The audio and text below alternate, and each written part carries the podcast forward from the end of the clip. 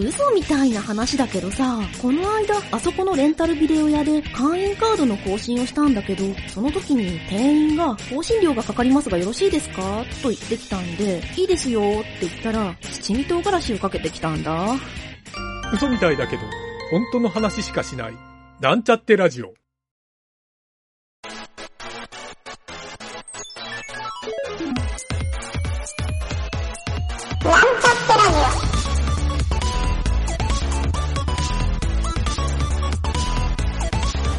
この番組は、プログラミング初心者の勉強に役立つ情報をお伝えする放送局です。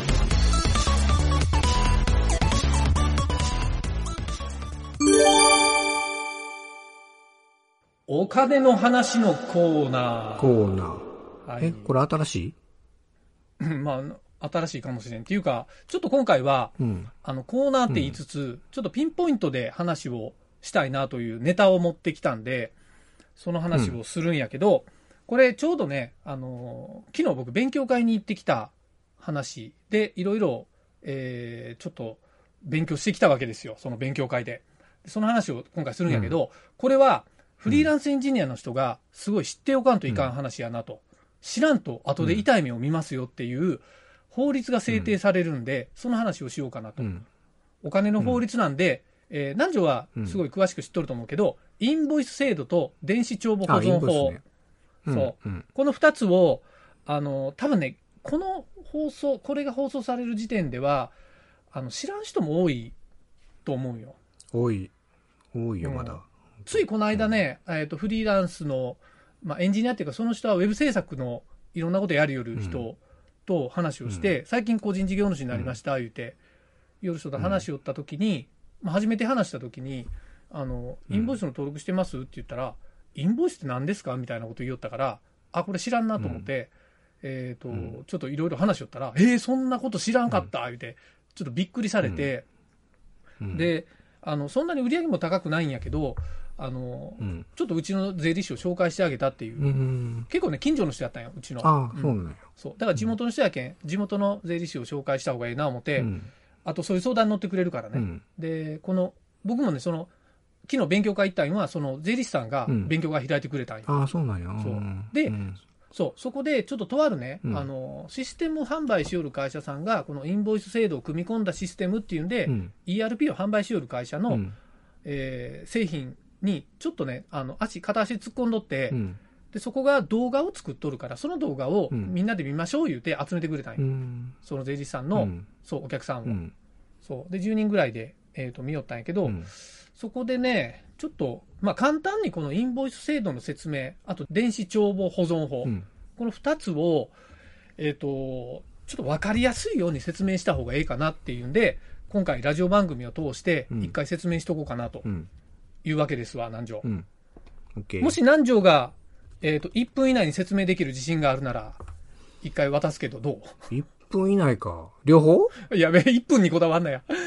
えっと、あいまずインボイス制度からいこうか。うん。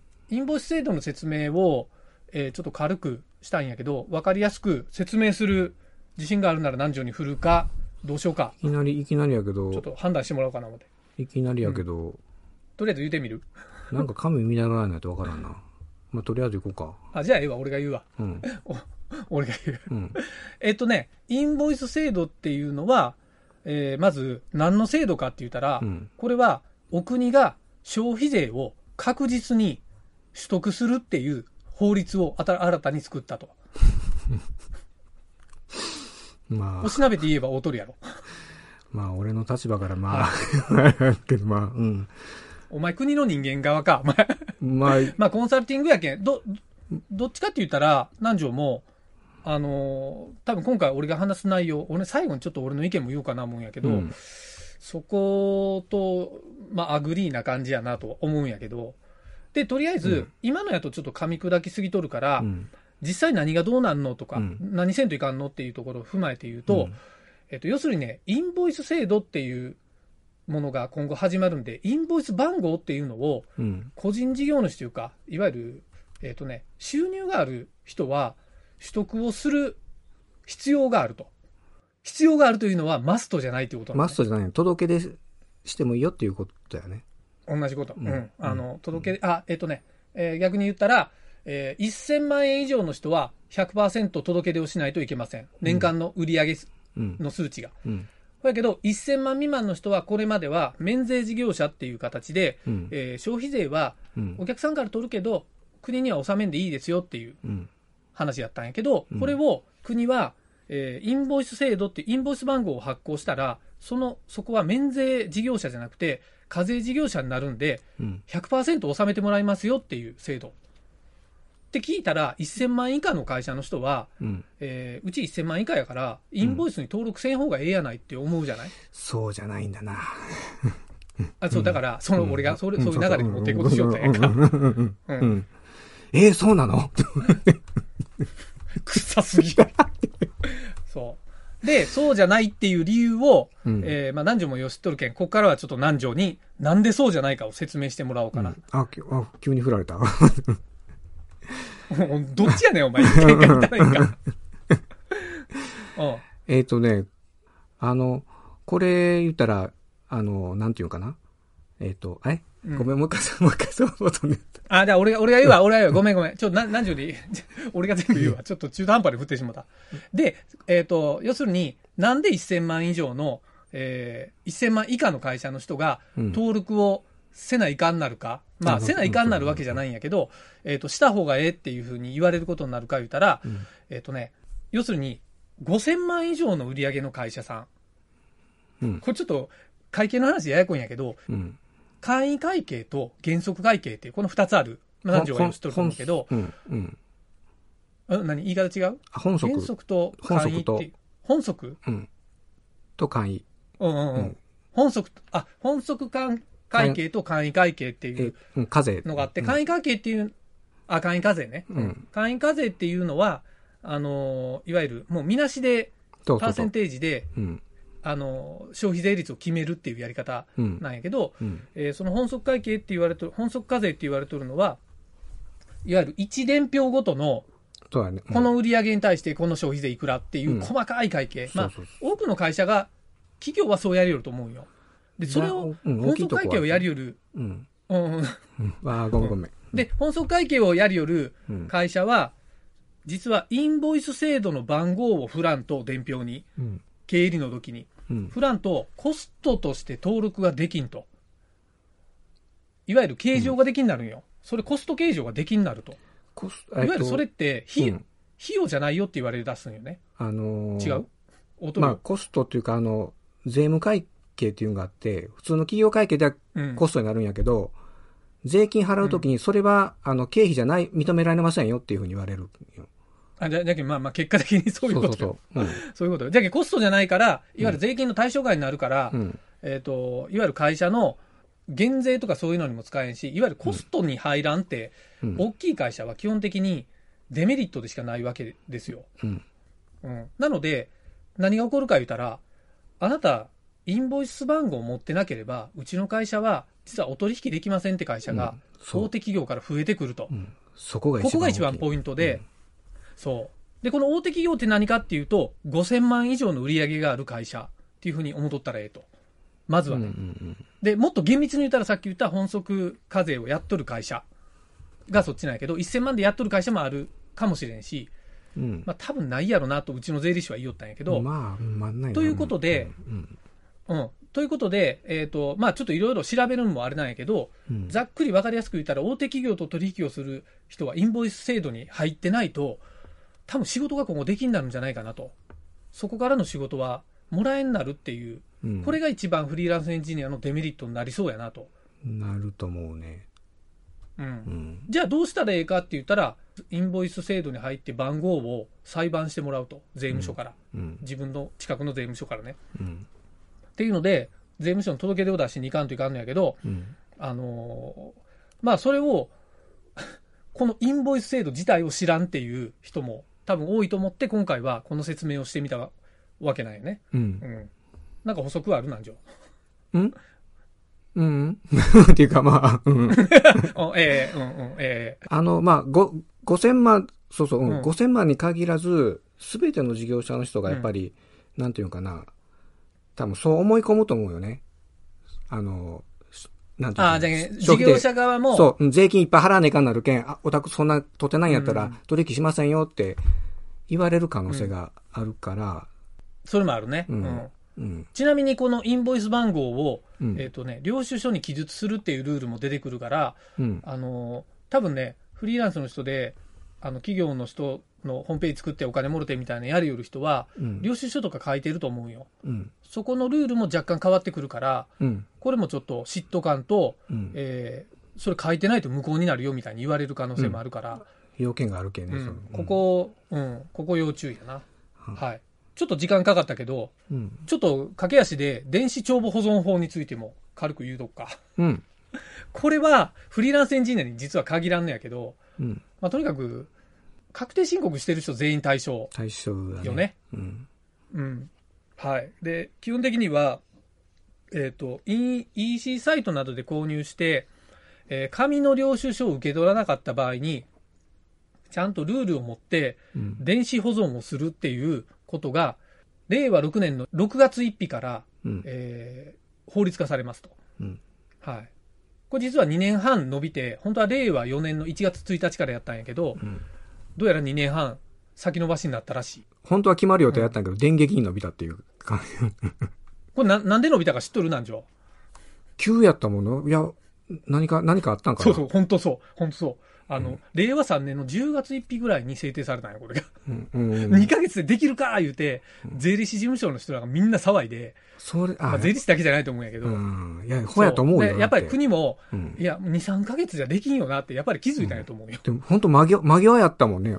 うん。そう、びっくりした。俺もこの話聞いたん結構ギリギリや、年末ぐらいやったから、ま、前も言おったよな。うん。年末に、去年の、うんあの、12月ぐらいに言おって、あ、それで俺南條に言うてあげた感じやな。うん。うん。そやないかんな、思思いよったら、なんか急に12月に伸びたって。いうそうそうそうそう。うん。そう。で、これが、えっ、と、ちょっと簡単に説明すると、電子、えー帳簿保存法ってじゃあ何をやらんといかんのって言ったら、うん。あの、単純に PDF とかそういう、あのね、サイト見たら載っとるじゃない？あれを PDF とかそういうなんかテキストとかにして、うん。えー日付と、なんかね、取引相手名とか、と金うん額、なんかそういう、金額とかも書くんやったっけ、うん金額も、あの、えーまあとりあえ名ずそのファイ、ル、ファイル名を、うん。そう、あのー揃えて、えーうん。わかりやすいフォルダーに入れて、うん。それをどういうルールで保存されとるかっていう規則、ルール帳みたいなのを作って、うんうん。規約書を作って、うん。えー管理すると。で、できる人はそれをなんか、エクセルみたいなんでリスト管理してくださいっていううん。のが、この電子帳簿保存法で、うん。えーこれちょっとうちの税理士の意見を言うと、うん。みんな紙で保存した方がええよって言ったから、もうできるだけ紙にしなさいって言ってました。え、紙でっていうのは、何？えっ、と、PDF にしと、しとるけど、紙で出して両方しときなさいっていうこと？じゃなしに？あまあまあ、その、それの方が間違いないかもねとどうせそうやるんやったら。うん。うんで、電子帳簿として管理するのはええけど、うん。もう紙でやってますっていう一点張りにして、うん。で、領収発行されない、うんところうん。発行されない EC サイトとかはうん。使わないと。うん。あの、な、なるほどな。ちゃんとねうん。で、あの、で、その税理士が言おったんは。私もこれからネット使わずにデパートに買いに行きますわ、って言ったからね。おいおい、国の政策のおかげで、なんか EC サイトの売り上げ落ちそうやなっていう。なんか時代逆行してないかみたいな話で盛り上がっとったんよ、それは。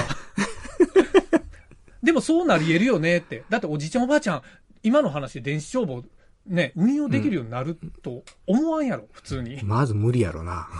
無理やろな。ううんんうんということで、多分今後、えー紙の需要が増えますと。この、この、あの、SG、SDGs って言われよる、グリーンカーって言われよる中で、紙大量消費の時代がそうそうそう。あの、プリンターの印紙がめちゃくちゃ売れるようになるんじゃないかなと。紙回帰の時代が元来るんですか？ね。もうなんて日本はアホな国なんだっていう。まあまあそんなアホなことを言うつもりはないけど。でもまあこの電子帳簿保存法は、うんあの、ちゃんと国税庁のホームページに説明されとるから、うん。あの、ちょっとね、フリーランスエンジニアっていうよりは個人事業主の人も、まあ法人の人も知らん人は、ちゃんとこれ、中身見といた方がええと。うん。でもさっきも言おったけど、日付が伸びるから、実はこの放送しよる時点で、えっ、と、2022年なんやけど、うん。えー対象が、2020、ん？再来年か。再来年の6月になるんかな？うん。うん。うん。2024年になるうん。よね、確か。うん。なので、まだまだ変わる可能性はあるかもっていうふうに、税理士の人も言ってたから、うん。はい。ちょっと、なんか変わったらまた番組通して、ああ。なんかね、こういうレクチャー会みたいなんでお伝えしようかなとは思っとんやけど、うん。ちょっととりあえず昨日の、この、ゆげたか勉強会で得た知識を、うん。皆さんにいち早く共有をしておきました。すごいな。で最後にうん。一つだけ、えっ、と、これはちょっと皆さんにとって、もしかしたら朗報になるかもしれないという情報を付け足して、うん。えー最後に言うとですね、うん。えっ、と、湯桁の会社が肩代わりしてもええですよっていう、先着4人までっていうので、実は昨日ブログにも書いたんやけど、うん。えっ、と、いわゆるインボイス制度取りたくないです。でも、大手企業からの受注受けたいですっていう人は、うん。えー、湯桁の会社の名前貸してあげますよっていう。うちはインボイスか確実に入るんで、うん。えーこのインボイス使ってもらってええですよっていうのを、まあちょっとね、本当は友達限定でやろうと思ったんやけど、うんまあもしなんかこういうので付き合いがあるエンジニアの人おったら、うんまあエンジニアの人限定なんやけどね、うんフリーランスエンジニアの人で、えーちょっとインボイス入りたくないって人は、ね、番組までお便りもらえると、えー、ゆげたの方で、まあ説明も踏まえていろいろ詳しくお伝えしたいなと思うんで、はい。うんただし、先着4名までですと。はい。先着4名って理由は、あの、お問い合わせくれた時点でお伝えします。はい。まあ、何時はなんとなく分かってると思うけど。はい。ということで、えー、今日の勉強会を終わりにしたいなと思います。はい。お疲れ様おです。疲れ様でした。